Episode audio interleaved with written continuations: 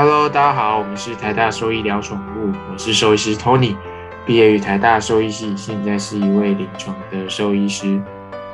大家好，我是 Maggie，我是台大兽医师大五的学生，目前在台大动物医院担任实习医师。好，那接续肿瘤这一集，那接下来就要讲说，哎，肿瘤它既然说这么可怕，然后在全身的各个地方都有可能会发生，那我们要怎么去治疗它？所以治疗的这方面其实可以呃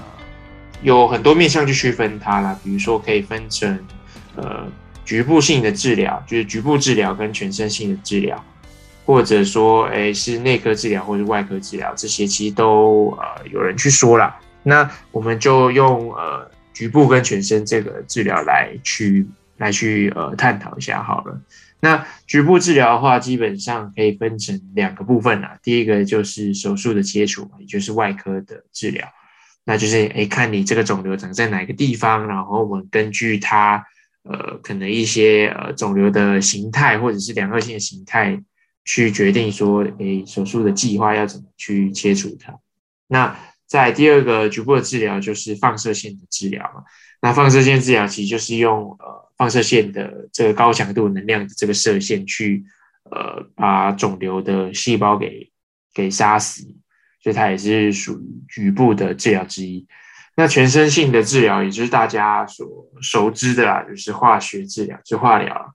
对，化疗。那之前我们在 Clubhouse 有讲过一些，就是化疗啊等等，它真的很可怕吗？或者是它是不是有？呃，像人类一样这些副作用出现吗？等等的这些呃主题啊，对。那不过基本上就可以分成这两个方向，然后总共是三个治疗，就是手术治疗、放射线治疗以及化学治疗。那 Maggie 知道说，比如说手术治疗或者是呃，就是局部治疗来说啦，他所需要呃确定的事情，或者是说，哎，他要注意的事情有哪一些吗？嗯，好，第一就是有关手术的部分。那在肿瘤就是切除肿瘤手术，它就跟其他一般手术一样，所需要第一个一定要考虑到的是动物的身体状况，比如说年龄啊，呃，肝肾的功能啊，都是会不会有身体其他系统性的问题啊，比如心脏病那一些，特别是老年动物，因为很多老年动物，像我们之前前几集有提到，这些小型犬，比如说很容易有 MFB，就是心脏的问题。那猫咪有可能会有 HCM，就是肥厚性心肌的问题。那其实这一种心脏疾病在麻醉风险都是比较等级比较高啦。那特别是有些是额外，就是心脏问题加上肥胖问题，或者心脏问题加上呼吸道问题，那也是会增加它手术的麻醉风险。那第二的话，就是要先准确确定肿瘤的位置。虽然很多时候我们会说，哎，我们在 X 光底下好像有看到一些团块的出现，但如果真的是要动手术的话，其实我们要比较精准知道肿块的 3D，就是长到宽到还有长宽高这三个数值的数据是怎么样？因为 X 光它是平面嘛，所以其实有时候我们只考虑到两个面相，所以我们就是要动。肿瘤手术其实我们还是，特别是内脏，我们还是会建议先去拍 CT 电脑断层，开始确定就是肿瘤的位置。那还有第三个的话，就是切除肿瘤的范围的大小。那肿瘤长在那一边，很多人直观会觉得，诶，那我就把鼓起来那个东西切掉不就好了吗？不是，因为它肿瘤的话，我们会担心它会不会切的不干净。大家会可能很常在肿瘤手术。的时候就会说，诶，他有没有切的干净？原因不是说肿瘤除了那个鼓鼓东西以外，你会担心附近的组织已经受癌细胞或是肿瘤细胞浸润。简单来说，就是它有可能除了正常的细胞以外，它已经掺着一些坏家伙。所以其实我们肿瘤切除范围，正常来说应该是离那个肿瘤要再花一个三到五公分。但是三到五公分在人可能比较容易达到，但是在动物身上，比如说那个肿瘤是长在头顶的话，其实你的那边的皮肤没有办法去画的那么宽，所以如果是这样子的话，我们还是会根据手术的部位而决定，就是手术切除的大小是什么。好，那好，真的是我们评估麻醉工程是可以动手术，那我们也就是透过 CT 去把肿瘤的具体位置画出来，然后我们真的是呃手术我们画的范围都定好了。那接下来我们就要跟主任讨论，就是我们今天需要把那个切下来的组织去送去病理检验嘛，就是我们要去送病理嘛。那如果有些人他觉得，哎，其实送不送其实结果没差，他可能会觉得不送，因为那个毕竟还是一个钱。但是大多数的临床的 case，我们还是会建议要去送。第一就是我们要先知道它是良性还是恶性，良性跟恶性的话就会影响到它，比如说日后它会不会有转转移的风险，比如说复发的风险，那我们心中会有个底。那如果它是恶性，它的恶性等级是怎么，也是另外一种。因为如果它是恶性等级很高的话，就是代表它已经有侵犯到附近的淋巴系统，所以一旦我们会判断它已经有侵入到其他淋巴系统的话，就等于它转转移到其他器官的风险也比较大。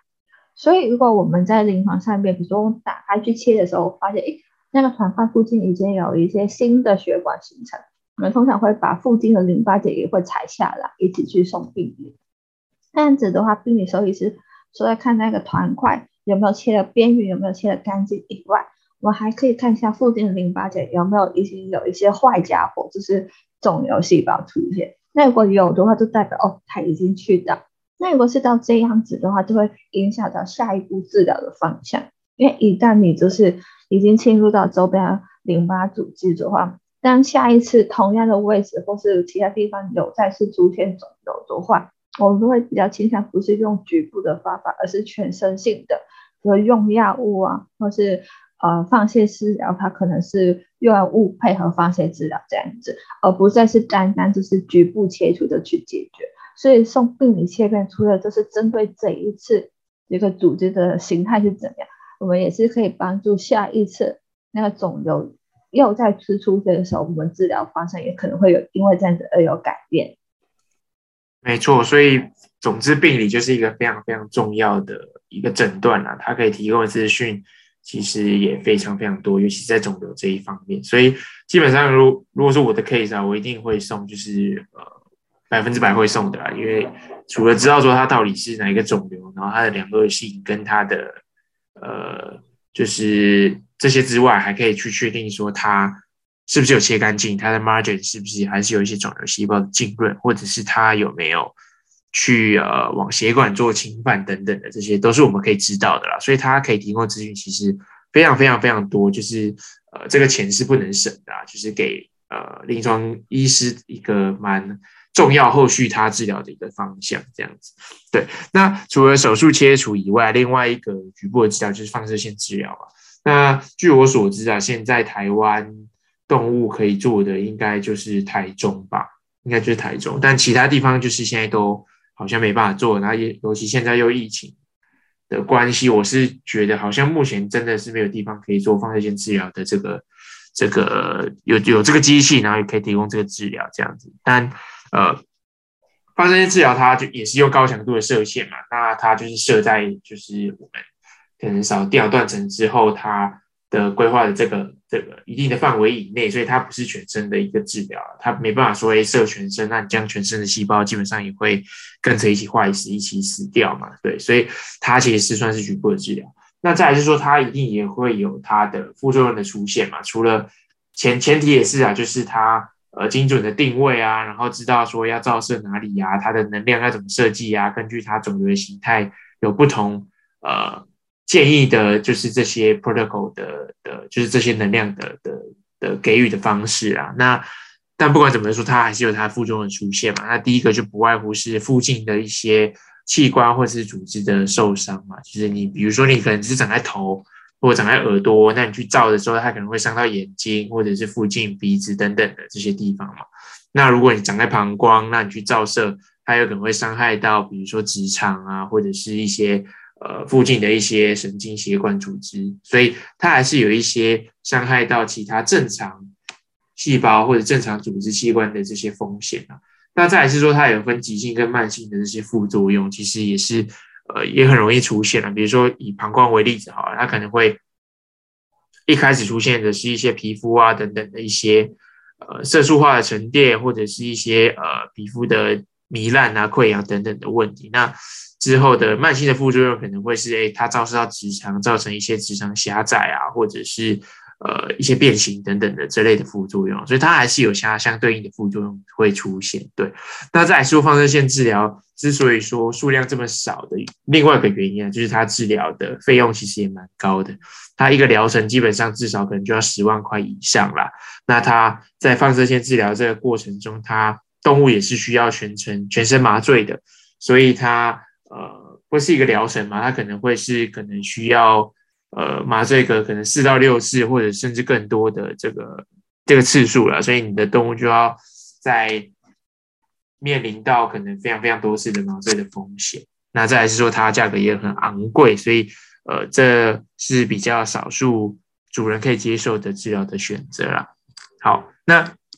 前面所讲的这些都是呃局部的这些治疗。那全身性的治疗的话，就是化疗嘛。那之前我们 Clubhouse 有讲过。那 Maggie 可以大致跟大家简述一下，说，哎，化疗它可能执行的方向，或者是说它面临到的副作用有哪一些吗？嗯，首先第一就是化疗，它就是会，就是大家要想着，就是化疗它就是经过口服嘛。啊，它有是它有分口服跟针剂啦。那它都是会透过血液，就是影响。影响整个身体，所以它就是出现一些副作用，它也是有可能是多发性，就是不同器官都有不同的表现。而且就是化疗的话，它就是针对肿瘤细胞，肿瘤细胞就是一些分化性比较强的嘛。所以比如说你的肠胃道的黏膜啊、毛发啊也是会有。所以有些动物它可能就是做化疗期下，它就会比如说食欲不振，然后精神不好。然后脱毛那一些都可能会出现。那在做我们的药物治疗的时候，定期回诊其实是一个很重要。其实我们需要抽血去检验不同的数字，特别是白血球的数目。那而且就是我们要看一下，不会，比如说它会不会对骨髓它的抑制作用太过强烈之类。因为我们的确是要下死一些比较分裂比较快，那骨髓一些造血啊，其他。都是一些分裂比较快的细胞，所以如果你比如说今天你用的剂量过高的话，其实我们需要需要给身体一个一段时间的休息期，因为它可能就会出现一些免疫力太低下，那其他的并发的感染，它会很容易就会死亡。所以这边也是要提醒大家，因为你家的动物现在是就是需要吃一些比如说治疗肿瘤的药物，一定要注意环境的清洁，还要要小心，比如说。你虽然要带它出门，你要小心，比如说不要随意就是碰到路边就是不明的东西，不然一旦吃进去或是有一些外寄生虫感染或是什么之类的话，肿这这有肿瘤的动物，它们的身体的抵抗力一定是比其他动物健康动物差，所以有很多时候就会有一些比较严重的并发的感染出现，所以这一点也是要就是跟大家注意一下，而且就是再次强调就是。回诊验血很重要，我们不能是不验血就去去就是去给下一次药，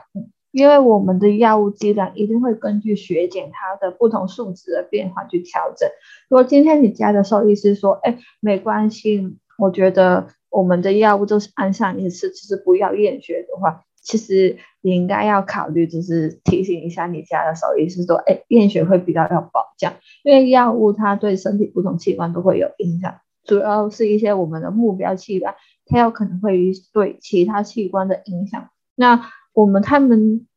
对其他器官影响，也不是我们凭肉眼可以看得到，所以验血才是一个帮助我们去诊断的工具。嗯，没错。所以化疗其实呃可以很恐怖，但是应该说想象起来可以很恐怖了。但是呃，只要我们密切的去回诊啊，去追踪，然后配合兽医师去做。呃，定期的检查，其实基本上都是可以控制在很好的呃剂量的这个选择范围啦。所以呃，重点还是说要密切的回诊追踪啊，这些才是一切的的根本。对，好，那今天大致上化疗，应该说肿瘤的治疗啦，就是分享给大家，希望大家对呃肿瘤这类疾病的治疗可以有一个蛮新的认识啊，而不是说哎，它好像就只有。手术啊，或者是诶好像就很只有很恐怖的化疗这样子，所以呃希望大家可以有一个新的观念这样。好，那这一集就先到这边喽，谢谢大家，拜拜，拜拜。